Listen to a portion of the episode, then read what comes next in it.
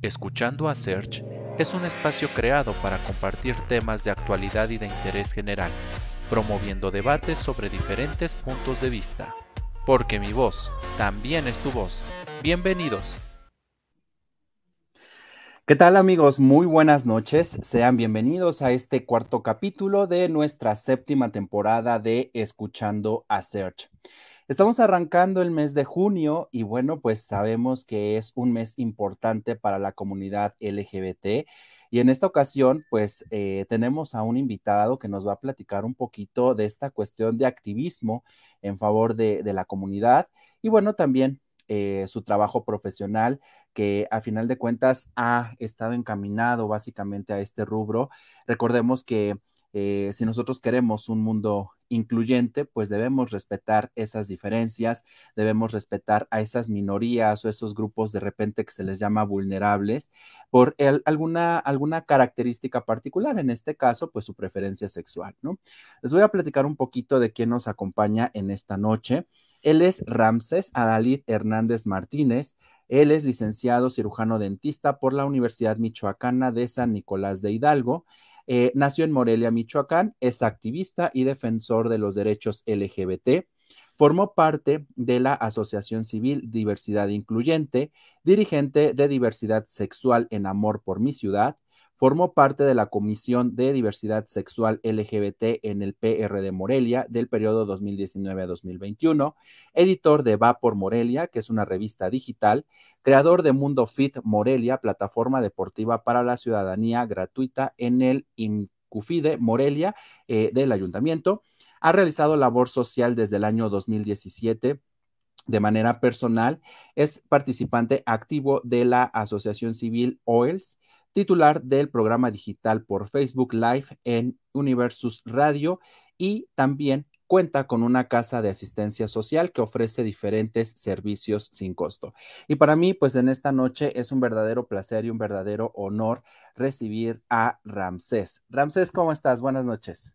Hola, buenas noches. Pues muchísimas gracias por invitarme aquí a estar contigo y con todas las personas que están presentes en esta rica plática, en este momento tan ameno que vamos a tener esta noche. De verdad que para mí es un gusto, es un placer estar aquí y más que nada el estar conversando y resolviendo dudas y a la vez orientando acerca de este mes tan importante que es el mes del Pride, que pues ya vamos en el segundo día y para muchos estados de la República ya hay, ya hay muchas cosas importantes por hacer. Hoy tenemos también un día muy interesante que fue el Día de las Trabajadoras Sexuales, que también muchas entran dentro del rumbo, del rumbo de lo que es el Pride. Y pues, ¿qué te puedo decir? Estoy muy contento de estar aquí con ustedes. Pues mira, los encantados somos nosotros porque precisamente en este mes, así como lo he hecho en las temporadas de años pasados, eh, pues trato de que las personas que nos acompañen sean personas que han hecho labor, que han hecho activismo en favor de la comunidad precisamente, eh, pues para visualizar un poquito más estas acciones, estos esfuerzos que nunca son suficientes, más en esta sociedad, en esta cuestión cultural que tenemos aquí en México, que a veces romper paradigmas, romper estereotipos, cambiar modelos es muy complicado pero que poco a poco se va dando este cambio, poco a poco se va dando esta conciencia y lo importante es mantenerse en esta cuestión de lucha y bueno, hacer visibles a todos esos eh, pequeños eh, grupos que aún están ahí siendo discriminados o, que están siendo víctimas de violencia desafortunadamente. Pero bueno, Ramsés, eh, lo que leímos en tu semblanza, pues es una parte, tú realizas muchísimas cosas. de profesión, pues eres cirujano dentista, pero aparte, pues también tienes una vida fit, este, te dedicas a, esta parte, haces activismo, dirían por ahí eres el estuche de monerías. Y, bueno, vamos a, vamos a empezar. Eh, tu profesión como tal, ¿por qué la, por qué la elegiste? Digo, eh, hemos tenido aquí diferentes invitados de diferentes profesiones y hay quienes nos dicen, pues es que en esta carrera yo no llevaba matemáticas, o porque es la carrera que estudió mi familiar, o porque él fue lo único que encontré. En tu caso, ¿cómo llegas, llegas a esta parte de estudiar como eh, la parte de odontología y, o, o ser cirujano dentista? Pues fíjate que desde chico siempre he tenido esta virtud de la asistencia social, desde siempre me ha gustado el poder ayudar a los demás entonces siempre me visualicé en una área de la salud.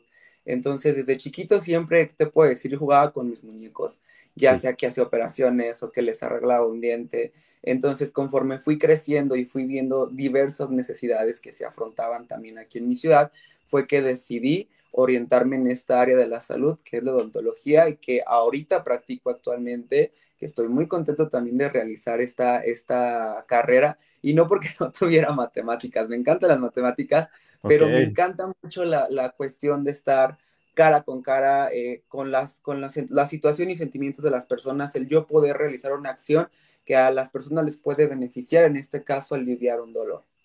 Ok, mira, pues qué interesante. Digo, todos amamos nuestra profesión, eh, pero digo, a veces hay quienes hacemos eh, esa parte de los hobbies y aparte de nuestra profesión. Entonces, bueno, en tu caso creo que, creo que tienes diferentes eh, aristas por las cuales has trabajado en favor de la sociedad y eso pues también se agradece porque pocos jóvenes son proactivos en este tipo de situaciones.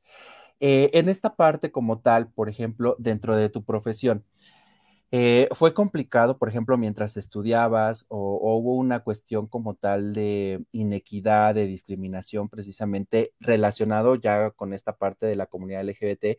Porque muchas veces dicen, ¿cómo? Eh, digo, sí hemos escuchado el término dentista, pero por ejemplo, para la parte de, no sé, gastronomía, antes dices, bueno, cocinar solamente para mujeres pero no, ahora también hay hombres. Este, por ejemplo, hemos escuchado que hay mujeres mecánicas, mujeres ingenieros, mujeres este, que ya están abordando otros rubros y viceversa, hombres que están incursionando, por ejemplo, diseñadores de modas, eh, profesiones que, digamos, estaban muy segmentadas. En tu caso, eh, digo, repito, eres muy joven, ¿te tocó algún tipo de este choque o que de repente te dijera, no, es que esa profesión es más para chicas o algo así? Fíjate que sí me tocó, sí me tocó. Como tú lo dices, hay muchos estigmas todavía, a pesar de que ya estamos en un tiempo en el que ya hay mucha visibilidad, aún hay personas que todavía no logran como cambiar ese chip, como educarse, por decirlo de esa forma. Y fíjate que sí me tocó mucho en el aspecto de que era muy sesgado el que solamente los varones pueden ser médicos y solamente las mujeres pueden ser enfermeras. En el caso de la odontología, pasaba algo similar, que solamente la mujer podía ser la dentista, porque era la que tenía como la habilidad en las manos y que tenía como ese poder de poder hablar con los pacientes y cosas así, ¿no?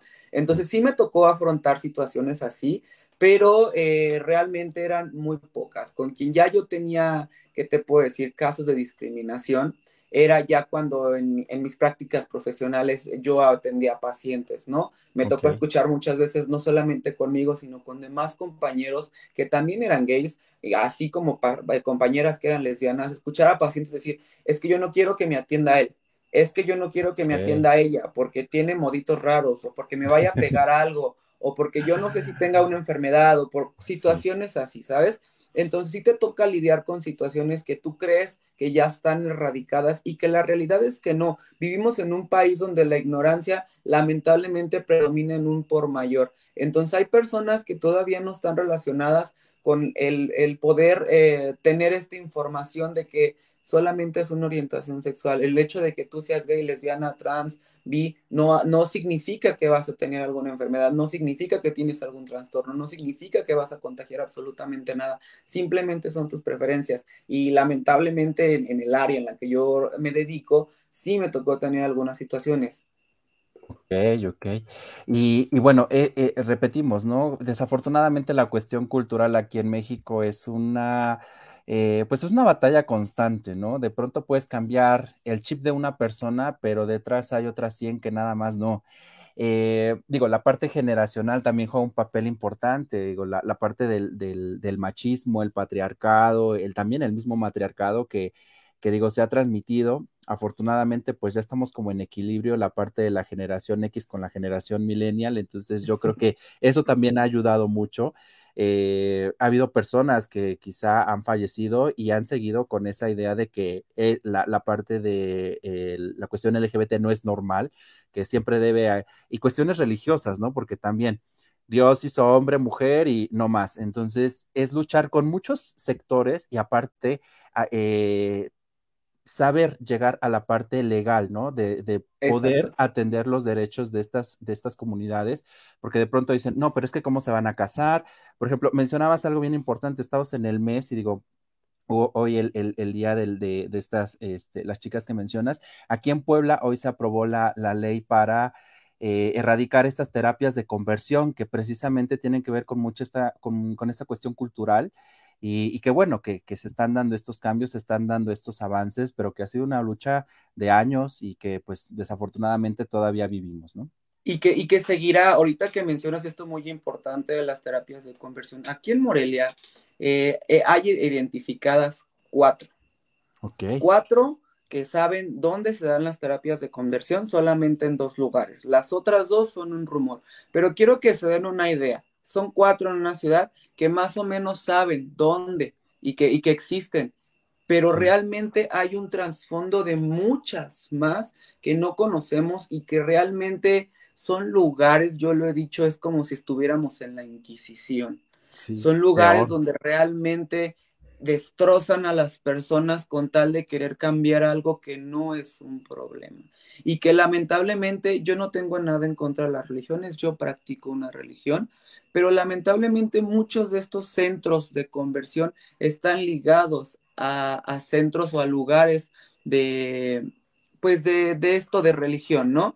Y que realmente están sesgados por personas que ni siquiera conocen su religión, que ni siquiera saben profesar su religión y que quieren de acuerdo a su lógica llevar las ideas a otras personas. Entonces, qué mal que todavía existan estos lugares. Aplaudo al Estado de Puebla por e, hoy erradicar y poner leyes que restrinjan estos lugares, que vuelvo a decir lo que son lugares como si estuviéramos en la Inquisición, son lugares de tortura, Sí, sí, sí, desafortunadamente, pues bueno, eh, sigue estando este tipo de sitios que realmente siento que independientemente de tratar de buscar un fin, también están violando muchos otros derechos humanos, ni siquiera derechos de una comunidad, sino derechos humanos en general.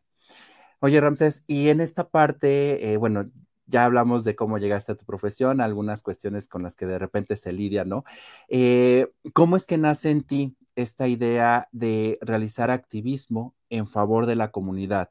De pronto, pues a estas personas, digo, hasta hace algunos años se les veía raro, como que decían, ay, pero pues cómo, o pocos eran los que realmente te apoyaban. En tu caso, ¿qué fue lo que te motivó y qué, cuáles fueron los retos a los que te enfrentaste cuando comenzaste con esta idea de generar conciencia y de hacer labor en favor de los demás? Fíjate, te, te voy a responder como siempre lo he dicho yo siempre he luchado desde mi trinchera, desde donde yo he podido y con lo que yo he podido aportar.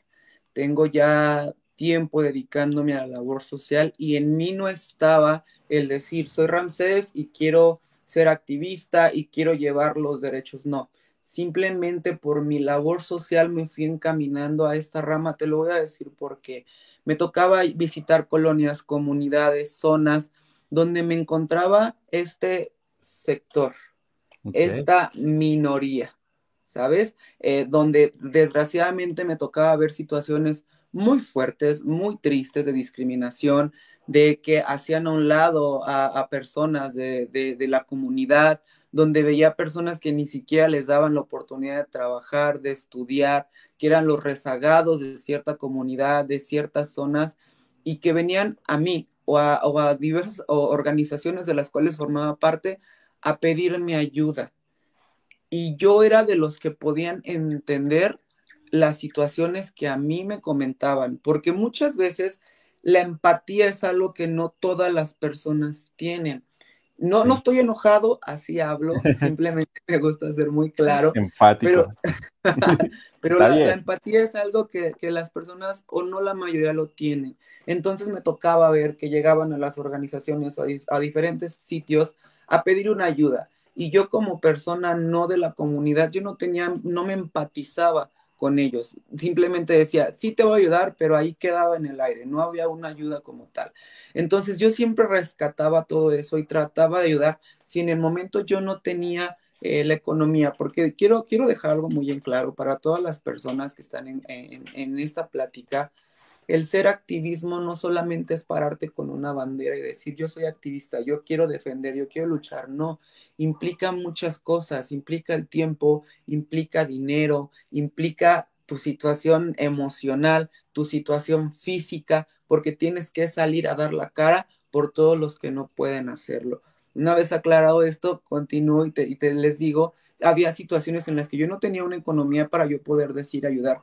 Fíjate, a mí no se me olvida la situación de una persona, una chica trans que estaba en situación de calle, eh, donde lamentablemente no querían darle un lugar para rentar porque era una chica trans y porque en esa localidad tenían el, el pensamiento de que por ser una chica trans, donde quiera que fuera a rentar, iba a hacer y deshacer y iba a convertir el lugar, perdón por la palabra, pero en un, en un cuarto de cosas sexuales, ¿no? Entonces viene y me pide ayuda y me dice, ¿sabes qué? No tengo dónde vivir, no tengo dónde trabajar. Y ahí es donde yo me, me dio mucho en, en mi ser, porque dije, ¿cómo es posible que no tengamos esa empatía, ese corazón de poder ayudar a alguien. A lo mejor no te voy a decir, le voy a ayudar económicamente, pero sí donde tener dónde dormir. Entonces, a raíz de ahí fue que yo me senté a hablar con mis organizaciones y les dije, ¿qué son los derechos humanos? ¿Quiénes somos los humanos? ¿Solamente las personas heterosexuales? ¿O somos todos? Entonces, desde ahí empecé, empecé, empecé a meter y a luchar contra las personas el poder, yo ayudar, y de ahí nace otras organizaciones en las cuales empecé a, a llevar los proyectos y poder ayudar a las personas o simplemente a la comunidad o las, las minorías. Fíjate que la palabra minoría no me gusta, es algo que detesto porque nadie somos minoría, todos aportamos a esta sociedad de forma buena, de forma mala, de forma económica, como tú lo quieras llamar, aportamos a una sociedad. Realmente no existen minorías. Te podría decir que existen sectores, pero minorías no. Entonces yo siempre que escucho, y esto lo, escuché ahora que, fue el primero de junio, que todos traíamos nuestra bandera, ya es el mes del Pride y publicaban y que no sé qué, y leía otros comentarios en los que decían, las minorías ya están contentos porque hoy es su mes. Las minorías, yo, no somos una minoría. No, y menos en estos días. Una minoría. En estos días no somos una minoría. Tal vez tú te sientes una minoría que quieres a nosotros hacernos una minoría. Yo les pregunto a ustedes con referente al mes del Pride. El año pasado me tocó ser partícipe del Pride en mi ciudad y yo les digo, ¿saben cuánto mueve la economía de una ciudad? El dinero rosa. No tienen idea, no tienen idea. Es por eso que yo siempre he dicho, minoría no somos, somos un sector mm. que aporta muchísimo. ¿Cuántos médicos, cuántos abogados, cuántos licenciados, cuántos este, psicólogos, cuánto de todo hay en, en el mundo y tú no sabes quién de quien te está atendiendo, quién de que está defendiendo algo sobre ti? Es parte de la minoría y te está defendiendo a ti. Entonces, yo siempre he dicho, esa palabra no me gusta. Creo que me desvió un poquito de la pregunta, pero, pero encaminado a, ¿sabes? Eh, es siempre defender lo que otras personas no pueden y no son capaces. Sí, sí, sí. Definitivamente eh, un, un, aspecto clave, ¿no? Todos como personas pagamos impuestos, eh, tenemos ciertas obligaciones, convivimos en una sociedad. Entonces, eh, esto que mencionas de la economía rosa, la economía de la comunidad, este, precisamente lo, lo comentaba con un mercadólogo. Él realizó un estudio precisamente con respecto a este tipo de economía y representa un alto porcentaje en todo el país. ¿Por qué? Porque realmente las personas de la comunidad pues no, digamos, no es por menospreciar, pero de cierta forma tienen estas mayores posibilidades y pueden tener un nivel de vida todavía mejor. ¿Por qué? Digo, siguen teniendo sus obligaciones eh, fiscales, legales, ¿no? Pero, por ejemplo, de pronto no tienen hijos pueden tener mascotas, ¿no? Bueno, quienes que desean adoptar, porque ya hay casos de adopción, pero, pero por ejemplo, la mayoría, pues son, si son pareja, hay dos ingresos como tal para la casa, ¿no? Eh, los dos tienen un coche, entonces, pues de ahí hay, hay gastos para el coche, pero pues precisamente no están acostumbrados a un nivel de vida eh, llamémosle normal, sino que de pronto el estatus es más alto. Tampoco visitan cualquier sitio, no consumen cualquier marca. Digo, la vanidad como tal también ayuda muchísimo. Y por eso muchas tiendas, digo, no sé si, si, si, si compartes esta idea, hasta hace que serán unos cuatro o cinco años, también se comenzaron a sumar a esta parte de ser tiendas gay friendly. De que, ok, hoy voy a colocar, como es el mes del Pride, coloco mi loguito con la banderita, ¿no? Y entonces ya como que empezaron a generar empatía porque saben que es un mercado económicamente muy potencial para ellos. Entonces, eh, digo, no sé por qué precisamente hablar de minorías y cada vez hay más y más y más y más. Y por eso se agregan tantas letras a LGBT y QQQ y las que sigan. Y más y las que sigan. Eso es lo que, lo que provoca, ¿no? Fíjate que ahorita que mencionas algo muy importante en cuanto a las empresas, eh, eh, mira, es muy padre que ver, que ver que cada vez más empresas, no solamente nacionales, sino mundiales, de verdad potencias en el mercado, se sumen a, es muy padre, pero a mí me gustará que no fuera solamente en este mes, que fuera algo de, de, de, de, todo el año. Y no me refiero a que todo el año tengan los colores del Pride, no, simplemente que tengan empleados de la comunidad, que tengan este apoyo a la comunidad, que puedan hacer aportaciones, organizaciones que van pro a la comunidad, ¿sabes? No, no, no, es nada más ponerte una camiseta y decir, hoy apoyo el Pride y hoy soy de la comunidad y hoy les beso el cachete, pero mañana les doy una patada. No, no significa eso, significa el poder sumarte. Y ahorita que mencionábamos lo del dinero rosa y que, que decías de que hay un más ingreso, fíjate que yo quiero dejar algo también muy en claro no es que sean comentarios clasistas porque no lo son, simplemente son, son comentarios realistas. los, los matrimonios, las parejas LGBT, ya sea como tú lo quieras, gay con gay, lesbiana y les, como tú lo quieras llamar, un matrimonio LGBT, son matrimonios muy planificados.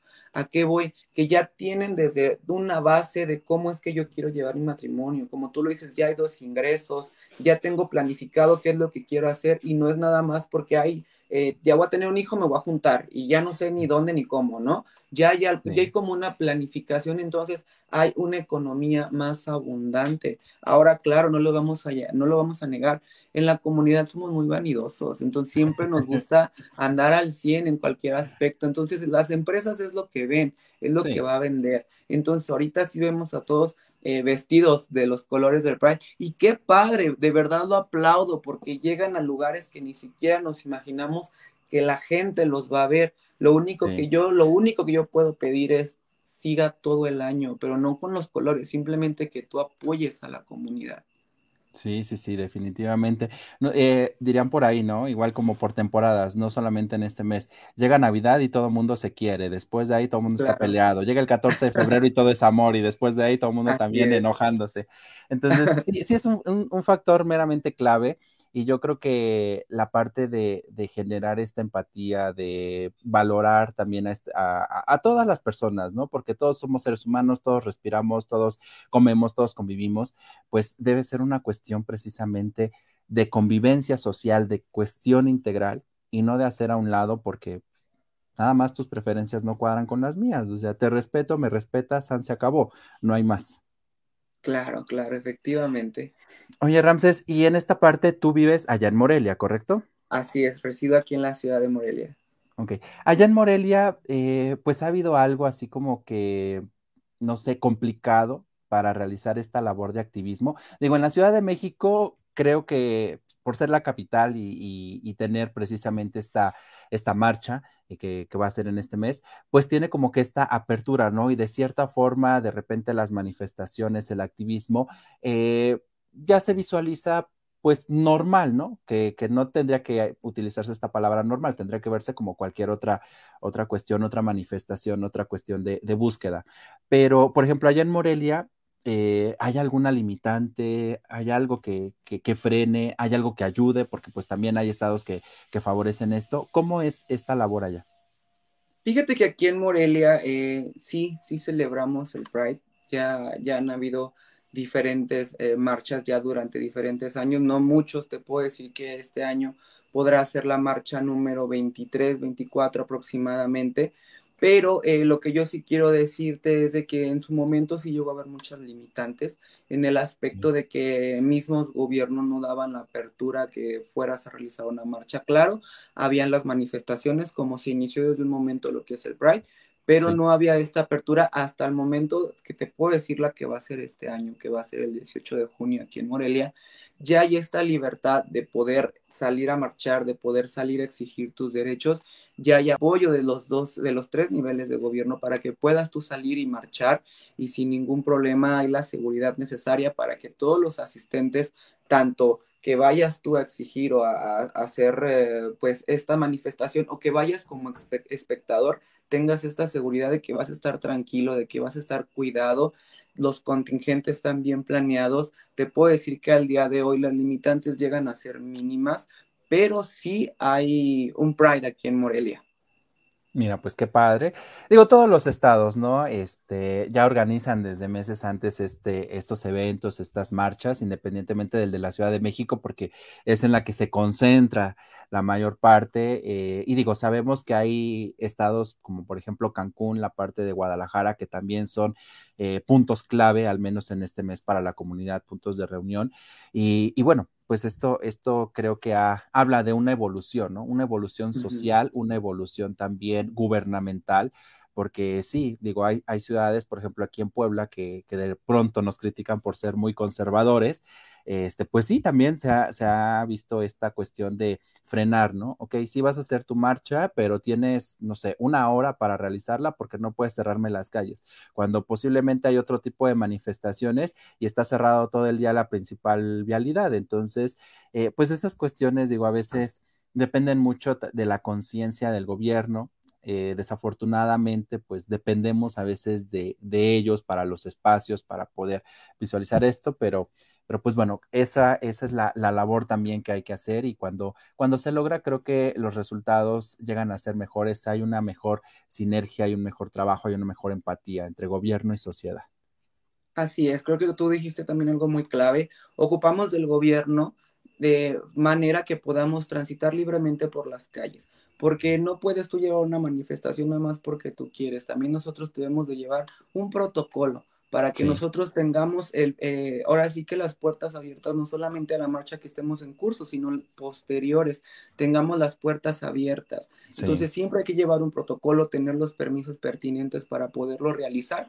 También mencionas algo muy importante, la cuestión de un horario, porque también te dicen, puedes hacerlo de tal hora a tal hora, ¿no? Porque en ciertas horas hay cosas importantes en las vialidades o en la ciudad, y para que tú puedas tener un evento masivo, grande y con tranquilidad, puedes hacerlo a tal hora. El, gobierno es una parte muy importante, pero también el sector empresarial es otra parte muy importante en el Pride, porque son los que patrocinan muchas de las cosas que vemos, son los que dan aportaciones a la gran parte del, del Pride de las marchas en cualquier ciudad y son las que participan 100% con contingentes grandes o ya llegamos a ver carros alegóricos con miles de globos, miles de banderas y arriba muchachos muy buenotes bailando, pero realmente vienen por esta parte, el sector empresarial, el, sector de, de, que, que, ayuda y aporta ¿no? a esta marcha. Sí, sí, sí, definitivamente yo creo que sin esta parte del sector empresarial que de pronto son como patrocinadores o que se suman precisamente con un carro alegórico, eh, pues son una parte clave porque hacer una marcha y coordinarla y un carro, pues no sale nada barato. Eh, digo, principalmente son prendas a veces enfocadas a la comunidad o marcas que de cierta manera dicen, bueno, va a haber un carro, ok, quiero que mi marca vaya, ¿no? Y que vean que, que, se están sumando a esta, a esta causa y eso pues también juega un papel importante porque les ayuda de cierta manera a hacer una estrategia de mercadotecnia, ¿no?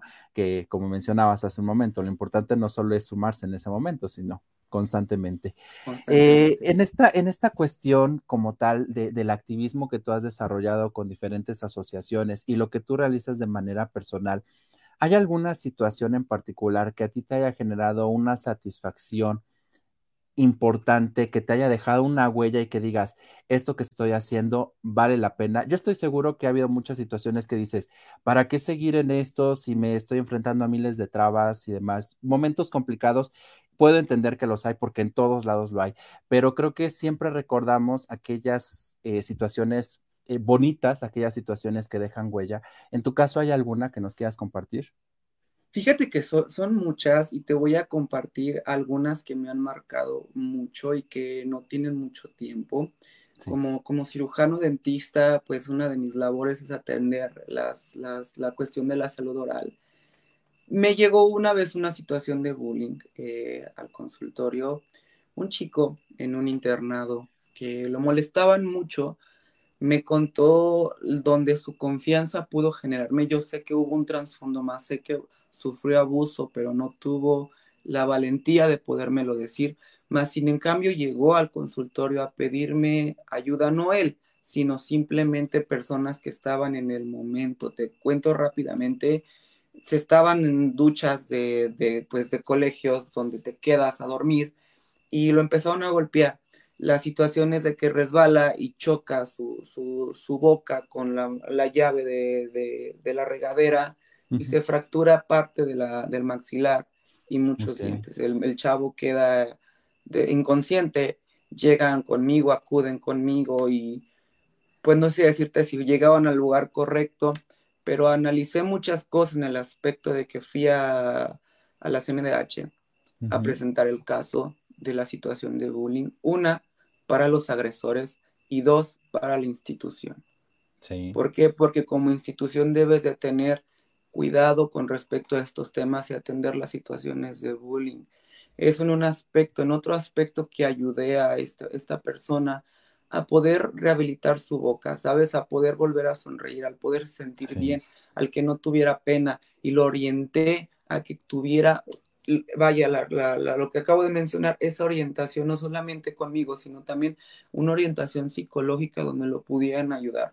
Con el paso de los meses me recibo una carta en mi consultorio anónima donde me daban las gracias y decían que gracias a mí pude salir del hoyo en el que estaba. Y lo más curioso de esta carta es que pude sentir eh, ese sentimiento con el cual me lo escribieron porque la forma de, la escritura era temblorosa y se notaban ciertas gotitas, te podría decir, de lágrimas. Entonces, para mí fue algo muy fuerte, fue algo muy bonito en el cual yo dije, puedo hacer muchas cosas para los demás. Ahora en esta situación de pandemia que todos vivimos situaciones muy complicadas y muy fuertes, mediante las organizaciones y mediante, pues, ¿qué te puedo decir? Yo en lo personal salíamos a las calles, mientras todos estaban en su casa cuidándose, y qué bueno, qué bueno, la verdad, seguir las indicaciones de la Secretaría de Salud, pero mientras todos estaban en, en su casa resguardados, a mí me tocaba salir a las calles, a llevar alimentación, a llevar ropa, a llevar eh, este, medicamentos, a llevar atención médica, dental, psicológica, a diferentes zonas, a diferentes sectores que de por sí ya eran vulnerables, ahora con la situación de la pandemia eran todavía un potencial más vulnerable. Entonces, fíjate que para mí era una satisfacción llegar a una, a una comunidad, a una colonia, pararme en una esquina y empezar a, a, a vocear, a notificar, hoy venimos a ofrecer, a solidarizarnos con ustedes, darles un taco, darles un bocado, apoyarles con víveres, con algún medicamento. Para mí era algo muy bonito porque podías llegar al corazón de las personas y podías entrar a sus casas y ver las dificultades con las que muchas personas viven y que tú podías aportar. Eh, te, digo, es algo muy, muy gratificante porque te llegan muchas bendiciones a tu vida en el aspecto de, poder ayudar eh, estas, estas cuestiones. De ahí nace también algo que ahorita mencionabas al, momento de que me presentabas sobre la Casa de Asistencia Social, que ahorita, bueno, igual hablaré respecto al tema, pero sí era algo muy bonito y muy gratificante el tú poder aportar un granito de arena porque a veces es muy cansado eh, desde las 5 de la mañana estar en el mercado de abastos recolectando alimentos y víveres que también los comerciantes donaban para poder llevar a cabo esta alimentación.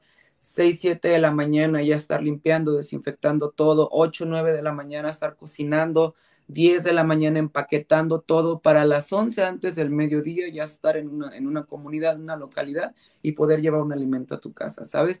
Entonces, eso es, es para mí muy gratificante el poder hacerlo. El es, es, una, es una labor 24/7 porque no hay un horario. En el momento en el que se presenta una situación, debes de estar alerta para poder eh, aportar y ayudar. Entonces, para mí, sí es algo muy gratificante. Mira, pues qué, padres estas, estas historias, qué padre que dejes huella, sobre todo en, en pocas personas, porque a veces quisiéramos ayudar a todo el país, a todo el estado, a todo el mundo. Pero pues a veces sí, el tiempo, aunque es 24/7, no alcanza. Los recursos, pues desafortunadamente también no alcanzan. Pero pues con lo poco que podamos contribuir, siempre, siempre creo que nos va a dejar una satisfacción bien importante. Nos va...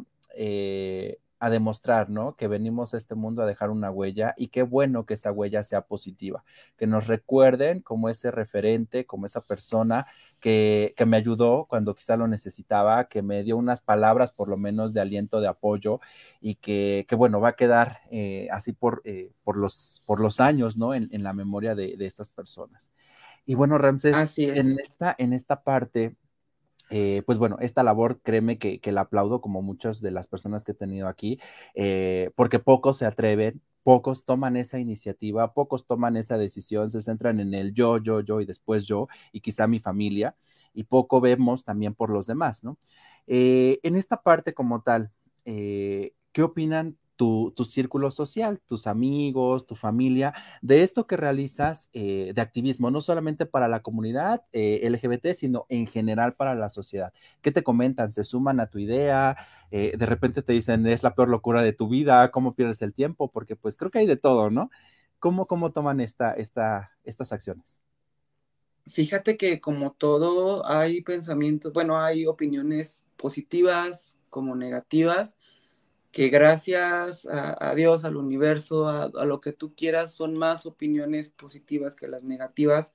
Pero fíjate que en su momento eh, sí me decían mucho, tanto compañeros del trabajo como mi círculo familiar. Sí. Te estás metiendo en, en un terreno de, de, repente peligroso, en, un, en, un, en una situación que te va a absorber, en una situación en la que tú no sabes con quién te vas a topar en una situación en la que tú no sabes hasta dónde puedas llegar. Siempre me dijeron, eh, peligras en el hecho de estar yendo a lugares. Ahora en la pandemia me decían, no sabes lo peligroso que es para ti.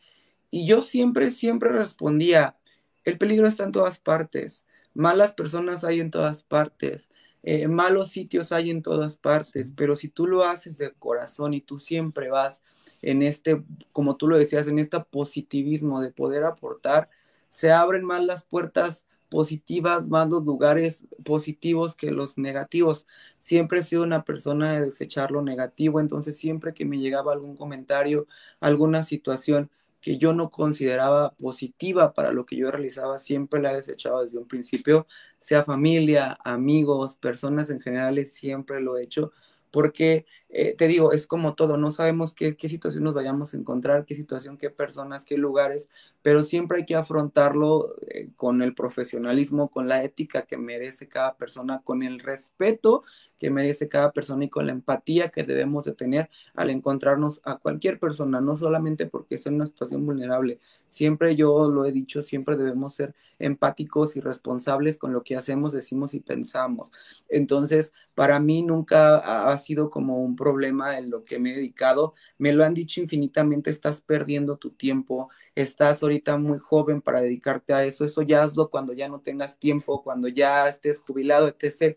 Yo digo, claro que no. Ahorita estamos en una, yo siempre lo he dicho, estamos en, en, en, en la época de los jóvenes, eh, porque la tecnología está a todo lo que da. Entonces, sí. ¿quién es el, el, sector que más está metido en las redes sociales? Son los jóvenes.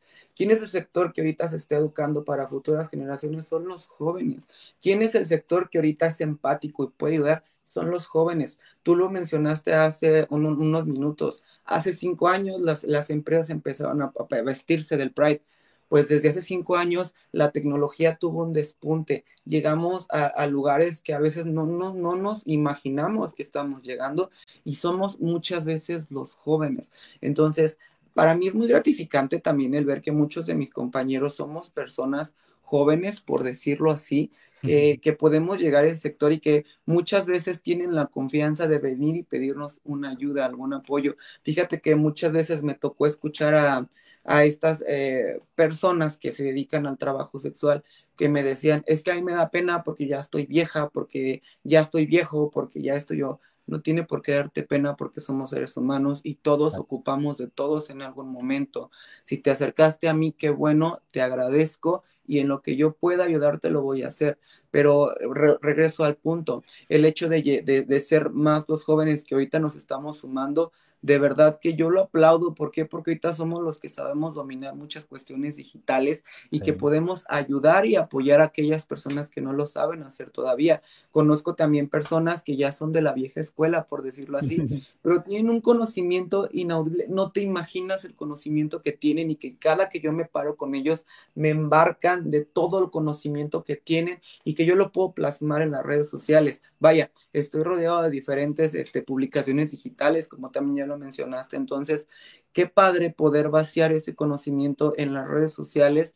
Y regreso a la pregunta que tú me hiciste, porque a veces me voy por varias vertientes. No hay problema. Pero, regresando a, sí me han dicho, pierdes tu tiempo, pierdes tu dinero, no regales tu dinero, pero realmente no lo veo como perder mi tiempo, al contrario, para mí es un tiempo muy buen invertido el poder llegar a las personas, ¿no? Yo que me hubiera gustado que en su momento cuando yo estudiaba en la primaria, que te puedo decir en la secundaria, hubiera esta apertura que hay ahora, porque no lo había. Sí, había conciencia de que la no discriminación y todo eso, pero realmente no había una apertura, las mentes todavía no estaban tan abiertas como lo estamos ahora, de que si hay una situación de bullying, de discriminación, de homofobia, ya hay los, los lugares para poder tú acudir y pedir una ayuda.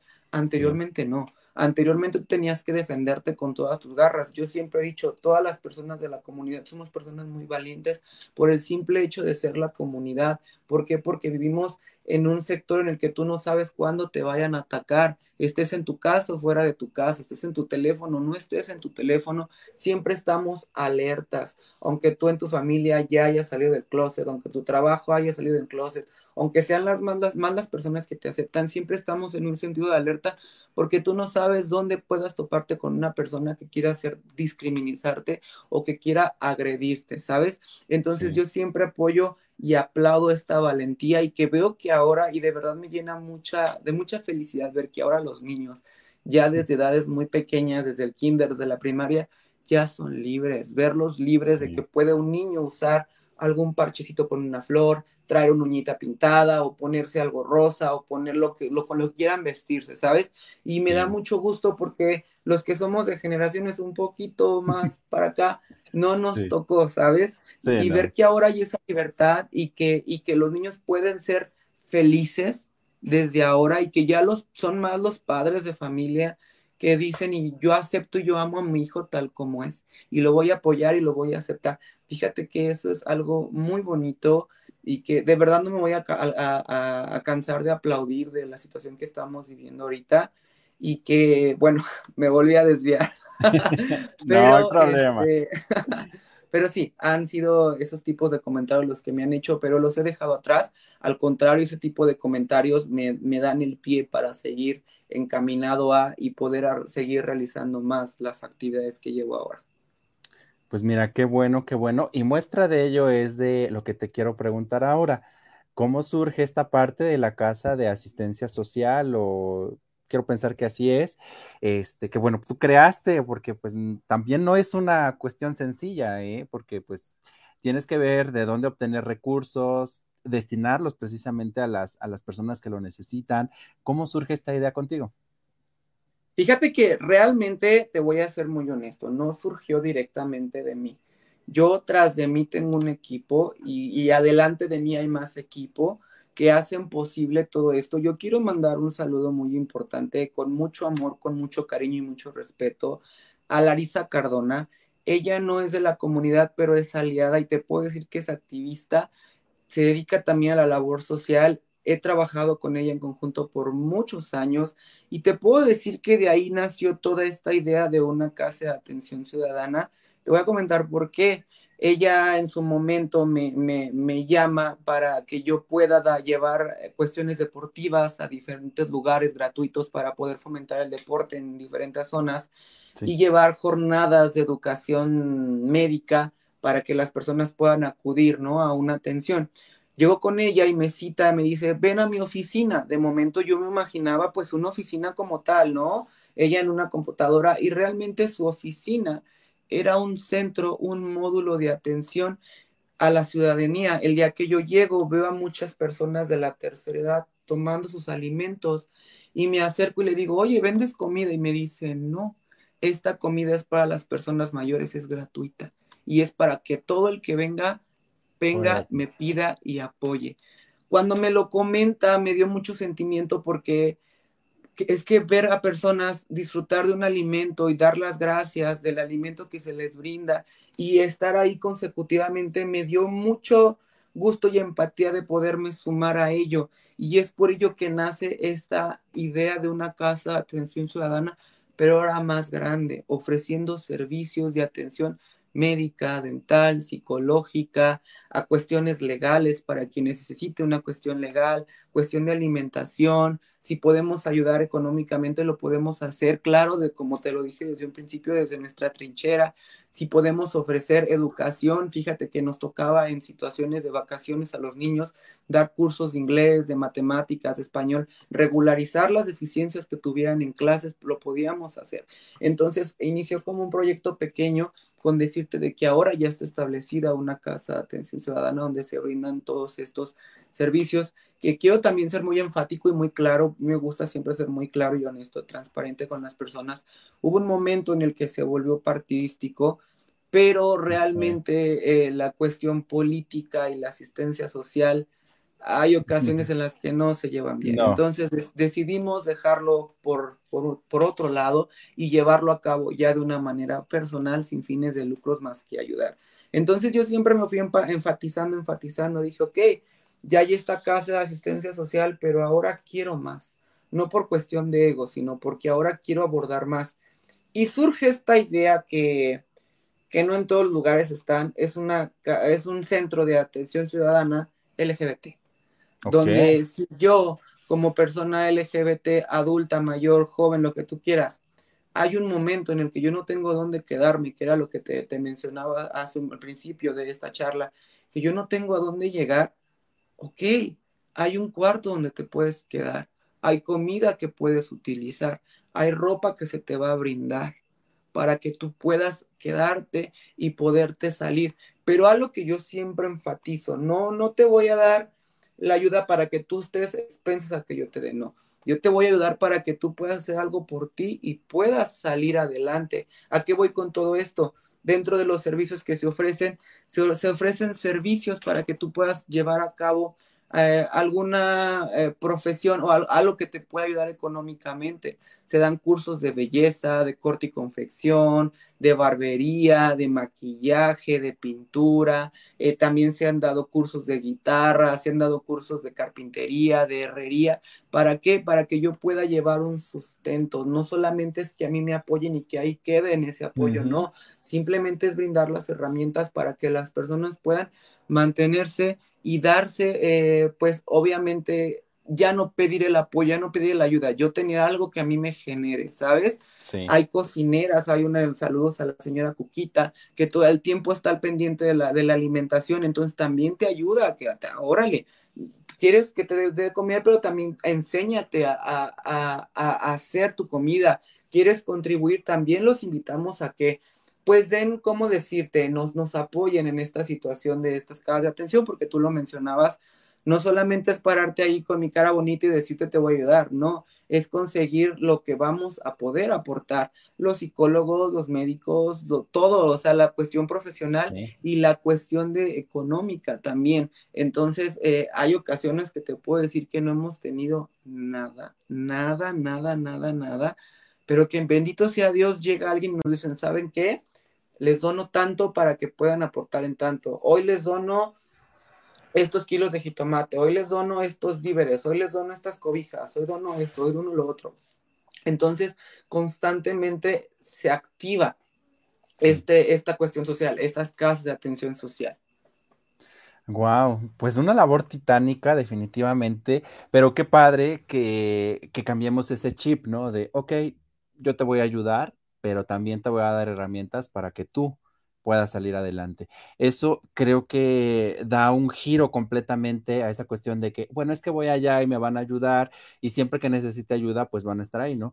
Porque ah, de, pronto, pues hay gente que, que se aprovecha también de este tipo de, beneficios, ¿no? Que pudieran otorgarse. Eh, qué, padre, qué padre que se hayan sumado más personas, porque creo que no es trabajo solamente tuyo. Estás mencionando la labor de, profesionales, eh, especialistas, eh, personas que se están sumando a ello, que algunas de ellas estoy seguro que son anónimos, pero bueno, a final de cuentas todo suma, a final de cuentas todo genera un resultado y qué bueno que está siendo palpable y qué bueno que está cambiando la vida de muchas personas. Así es, de verdad que es una, como tú lo mencionas, es una labor titánica, es una labor muy fuerte y me puedo permitir decir que no cualquiera puede realizar una labor de estas, porque es algo que sí te absorbe mucho tiempo y como lo dije en su momento, también te absorbe emocionalmente. Debes de ser muy fuerte emocionalmente para no vencerte en las situaciones complicadas que te llegan a tocar, no solamente en general, sino en la cuestión de la comunidad. Hay situaciones muy complicadas, muy, muy fuertes, y una de ellas es la cuestión del, tema del VIH. Eh, me tocó también ayudar este, en situaciones de pruebas, saber orientar, porque fíjate que hay un estigma muy grande en cuanto al VIH. Todavía sigue habiendo un estigma muy grande y falta todavía mucha educación. Entonces, eh, se, acercaban también a pedirme este apoyo y quiero comentarte que yo no estando eh, en situaciones gubernamentales, en situaciones de, eh, organizaciones de salud, que pudiera yo hacer pruebas de detección o que pudiera orientarlos, sí me esforzaba en llevarlos a los lugares correctos para que pudieran hacerlo y para que pudieran llevar una correcta orientación. Y si en esos centros, porque quiero permitir decirme que no todos los centros hay las personas capacitadas para poder llevar a cabo este tema, si yo veía que no era suficiente, vamos a otro sitio, pero te, te ayudo en el aspecto de que te sientas seguro, de que te sientas bien con cualquiera que sea tu resultado serológico, te sientas bien y puedas tú seguir ayudando y aportando a esta sociedad, como, como lo he dicho, ¿sabes? Entonces, sí es una labor muy titánica, es una labor 24/7 a veces de más, pero es muy bonito también el, el que puedas tú poderte eh, organizar, porque es un tema de organización, el poder solventar todo, porque tú lo has mencionado son muchas cosas las que, las que realiza su servidor. Entonces, siempre es muy importante llevar e, ese control de lunes a lunes. Sí, sí, sí, definitivamente. E, es una, es una organización, la famosa administración del tiempo, ¿no? El poder hacer varias cosas y con todas cumplir, porque pues dirían ahí eh, eh, quienes a quienes se les complica realizar varias cosas, el que mucho abarca, poco aprieta. No, no es que abarques mucho. Aquí el problema es que tienes que saber administrarte. Cuando logras administrar tu tiempo y todo, sin problema vas a salir eh, con, con los detalles que se te pongan enfrente. Fíjate que ahí al respecto tengo una anécdota un poco chistosa y a la vez este, fue fuerte también. Eh, con esta compañera que te cuento, que, aprecio mucho, Larisa Cardona, ella ponía su camioneta para llevar a cabo todo este tipo de, de, situaciones de ayudas, de apoyos, y me acuerdo que nos citábamos como a eso de las 3, 4 de la tarde y atascábamos la camioneta de lo que más se podía para poder y, llevar. Más sin en cambio yo cargaba una bocina para los lugares en los que yo tuviera que llegar y que me pedían que me pusiera a bailar, porque pues también soy instructor de baile y soy este profesional del fitness, llegar y, animar y ambientar. Entonces me acuerdo mucho que en, que en esa dichosa camioneta este, poníamos nuestra música y cantábamos y, gritábamos y andábamos por toda la ciudad, ¿qué te puedo decir? Hasta que el tiempo nos permitiera. A veces de madrugada, a veces en, muy temprano, a veces siempre andábamos labores titánicas, accidentes nos pasaron muchos, estuvimos a punto de caernos en una barranca, una vez que fuimos a llevar a una localidad, eh, lo, lo, denominábamos cine en tu colonia, cargábamos con un proyector, una bocina y una pantalla blanca y la poníamos en comunidades donde los niños no podían asistir al cine, llevábamos películas y me acuerdo que una ocasión... Eh, pues estuvimos a punto de caer en una barranca con una tormenta, ahí eh, la, la, llanta atascada y no podíamos salir ya llorando, tristes y llega un alma que yo no sé dónde salió este, este señor y nos ayuda y nos saca y nos libera. Ahí venimos otra vez a cumplir con nuestras labores y ahora estuvimos a punto de, de chocar con un tráiler. Entonces fueron situaciones como muy complejas y yo me acuerdo que le decía mucho y le sigo diciendo a ella, le digo, amiga, yo no sé cómo nos alcanza el tiempo, yo no sé ¿cómo? O sea, yo quisiera que el día tuviera más horas, no, no me es suficiente con este tiempo, aunque ya estuviéramos cansados, sin comer, sin dormir, a veces, perdón, pero a veces hasta sin bañarnos, sin asearnos, porque pues no nos daba el tiempo, pero aún así cumplíamos con todo. Y si no cumplíamos en ese momento, regresábamos, porque si algo nos caracteriza siempre eh, con ella, que es por parte de la organización de ALLS, este, siempre cumplíamos con lo que nos comprometíamos, ¿sabes?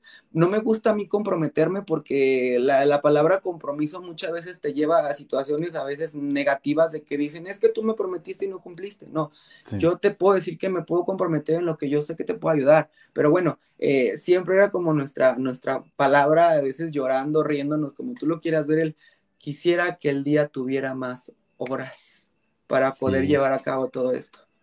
Sí, sí, sí, definitivamente. Creo que quienes en algún momento hemos estado en este tipo de acciones, el tiempo se te pasa volando y dices, no puede ser, o sea, hice muy poquito y aún así veo que, que es mucho, pero yo lo veo muy poquito y quiero más y por qué no puede ser día y noche, porque no pueden ser más días a la semana. Entonces, eh, sí, definitivamente entiendo, entiendo esa parte, porque pues las satisfacciones, ¿no? Eh, eh, y quedarte con el famoso deber cumplido, creo que también ayuda mucho a una cuestión personal, a una cuestión emocional. Y precisamente, Ramses, este, bueno, de esta parte, digo, nosotros estamos aquí en Puebla, pero pues, por ejemplo, allá en, en Morelia, este, quien quiera apoyarlos, eh, Ah, ¿Tienen redes sociales? ¿Algún número de teléfono? Te, voy a dar diferentes redes sociales eh, porque son diferentes sí, no hay problema. los lugares en los que formo parte. Ahorita en la cuestión del Pride, que creo que es el tema central de, esta charla, quiero felicitar y quiero mandar a mis amigos un saludo a mis amigos que ahorita se están, eh, ¿qué te puedo decir? Eh, partiendo todo lo posible por llevar a cabo el Pride de este año en Morelia.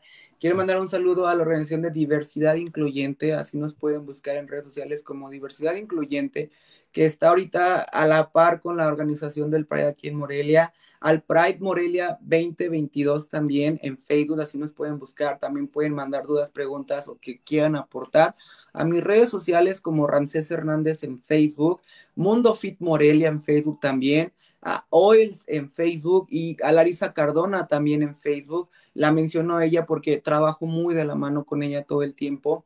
Mi número particular es 44 36 20 0090, donde pueden preguntarme personas que sean de Morelia, que estén viendo en este momento de esta plática o que sean de cualquier lugar del país, que quieran sumar, apoyar, ayudar o que tengan dudas y preguntas, lo pueden hacer. Vuelvo a repetir las redes sociales en Facebook como Diversidad Incluyente, como Pride Morelia 2022, como Ramsés Hernández también como Mundo Fit Morelia y Larisa Cardona. Y mi número de teléfono es 44 36 20 00 90. También dejar en claro que en Facebook, en Universus Radio, tengo un programa deportivo, pero también de asistencia social, donde también pueden mandar sus inquietudes, preguntas, dudas y se las resolvemos.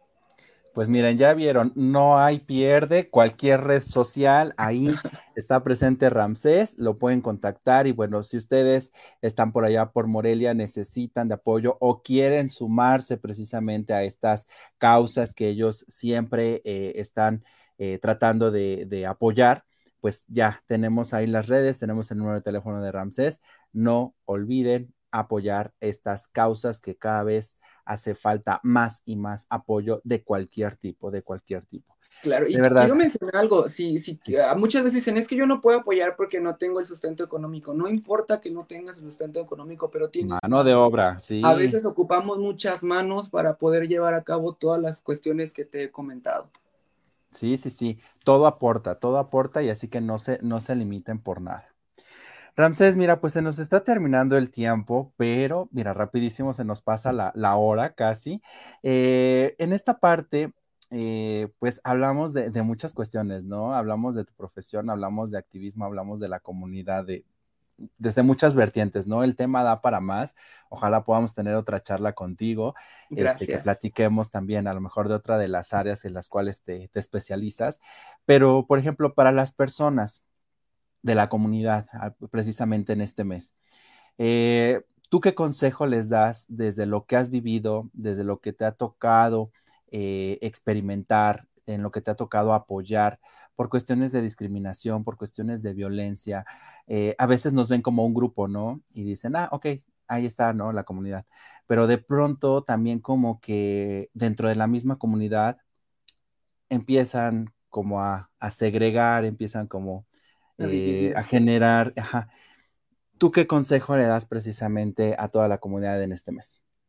Mira, yo a toda la comunidad, sea cual sea tu, tu orientación, tus preferencias, sea cual sea la edad que tengas, yo siempre les voy a decir, no tengas miedo y no estás solo porque yo te entiendo de desde, desde mi ser, desde mi corazón, el miedo que te genera muchas veces el salir del closet, el miedo que te genera el ser tú mismo, el miedo que te genera expresarte, el miedo que te genera estar con una pareja. Yo de verdad te puedo decir, no tengas miedo, siempre ten convicción, siempre ten esa fuerza, siempre lucha por ti y por ti y por ti.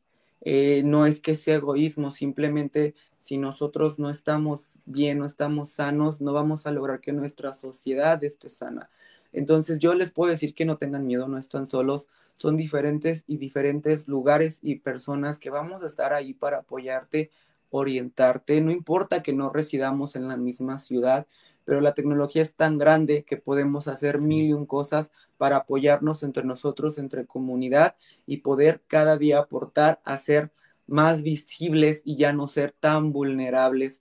Y en esta cuestión que me comentabas de la segregación, de los diferentes puntos que a veces entre comunidad llegamos a hacer y atacarnos, considero que es misma parte de ese egocentrismo que a veces tenemos como comunidad, de ese complejo que tenemos comunidad, pero que debemos romper y que debemos cortar tajantemente. Somos una diversidad, somos todos diferentes, somos todos complejos y eso es lo que nos hace esta comunidad LGBT, es lo que nos hace fuertes, de que no solamente ¿qué te puedo decir? Me gusta el azul, me puede gustar el rosa, el amarillo, todos los colores. Entonces, no por eso te voy a segregar ni te voy a hacer menos, aunque seamos de la misma comunidad. Creo que ya debemos dejar a un lado esos temas de machismos, esta masculinidad frágil, esta, este, este feminismo. Creo que debemos dejarlo a veces un poco de lado y ser empáticos. Para yo poder ser empático, debo poder aceptar a los demás, ¿sabes? Entonces, vuelvo a reiterar, sean valientes, sean, eh, no tengan este miedo, acudan, de verdad hay diferentes centros en sus ciudades que los pueden ayudar. Eh, no estoy muy familiarizado con los que hay en la ciudad de Puebla, pero estoy seguro que hay muchos centros donde te pueden ayudar, donde te pueden orientar. Y si a mí me da el miedo, pues tengo amigos que me pueden apoyar. Yo siempre he dicho a la comunidad, aunque uno ya haya salido del closet, aunque uno ya sea como quieras, donde sea, donde ya no te importe, pero tú también lo viviste. Entonces tú también tienes ese poder y no te puedo decir que la responsabilidad a lo mejor y sí de apoyar a las nuevas generaciones que van creciendo y que no saben que tienen dudas al respecto, ¿sabes? También ayudar a esas generaciones ya pues ya grandes que ya también de repente llegan a tener dificultades para trabajar, dificultades para automantenerse, ok, poderlos orientar a llegar a los lugares correctos porque sí hay lugares correctos, ¿sabes? Y más que nada la cultura de la información. La, información abre puertas, abre, abre mentes y yo siempre los he dicho, lean, infórmense. Si yo como persona de la comunidad tengo dudas referente a ciertos temas, a, a diferentes estigmas, investigar investigar, abrir tu mente y abrirte esa apertura de que no todo es malo, todo tiene una solución, sea la vertiente que sea. Y eso, mantenerte informado, mantenerte siempre eh, en comunicación y que pues no estás solo, nunca me voy a cansar de decirlo, no estás solo. Excelente. Pues bueno, es el consejo que nos da Ramsés. Definitivamente creo que toca muchas cuestiones eh, a las cuales de pronto, de pronto todos nos enfrentamos eh, como personas, como parte de una familia, como parte de una sociedad. Entonces, pues a tomar ese, ese, ese consejo. Y Ramsés, de verdad que para mí fue un placer tenerte aquí en esta noche, platicar un poquito contigo. Gracias, gracias por, por compartir esa parte sensible, esa parte humana, esa parte de apoyo que hace falta mucho en esta sociedad, sobre todo aquí en nuestro país. Sabemos que hay muchas zonas que, que necesitan de todos, ¿no? Y que si nosotros podemos contribuir, pues claro que estamos generando un cambio, aunque sea mínimo, pero lo estamos haciendo. Y la satisfacción, pues creo que también va a ser importante eh, en nuestras vidas, porque a final de cuentas va a ser un pequeño escalón que nos va a impulsar a alcanzar otro más alto y llegar y llegar y llegar y sumar, sumar, sumar, ¿no? A final de cuentas, cuando miremos hacia atrás, nos vamos a dar cuenta que precisamente hemos impactado la vida de muchas más personas de las que habíamos pensado. Claro, yo quiero despedirme diciendo algo último, pidiendo algo a las personas que nos escuchen, a la comunidad o no. Estamos en un mes muy bonito, en un mes en el cual hemos sido reconocidos después de hace mucho tiempo. Apenas en el 2004 la, la, OMS declaró el Día contra la Homofobia, la Transfobia y la Bifobia. Apenas en el 90 se declaró que la homosexualidad no es una enfermedad y ahorita estamos libres de poder eh, ponernos esta camiseta y decir soy, soy de la comunidad.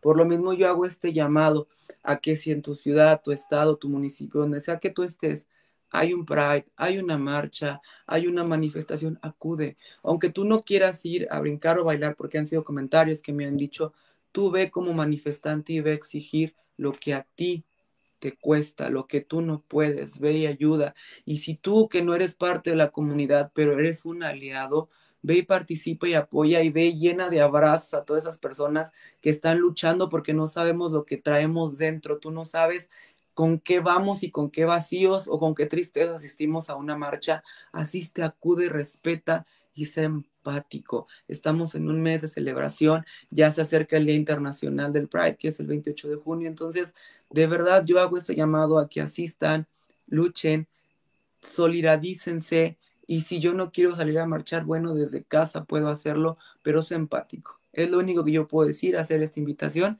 y te agradezco de verdad muchísimo por, por esta plática, por esta apertura, por esta interacción, este abrazo que tenemos ahorita de Estado, Estado, Puebla, Michoacán. De verdad, yo agradezco mucho este conversatorio tan rico y tan sano tan ameno que estoy compartiendo contigo, porque pocos son las personas profesionales en este mundo de los medios de comunicación que tienen la habilidad de ser empáticos y de poder llegar a los, a los hogares de cada persona y sentirte cómodo y sentirte libre de, de hablar y de expresar y de compartir lo que eres te agradezco mucho, Serge, por esta invitación y decirte que tienes las puertas abiertas en Morelia y a todas las personas para que vengan, disfruten. Aparte, es una ciudad muy colonial, muy turística y que de verdad les agradezco por esta invitación.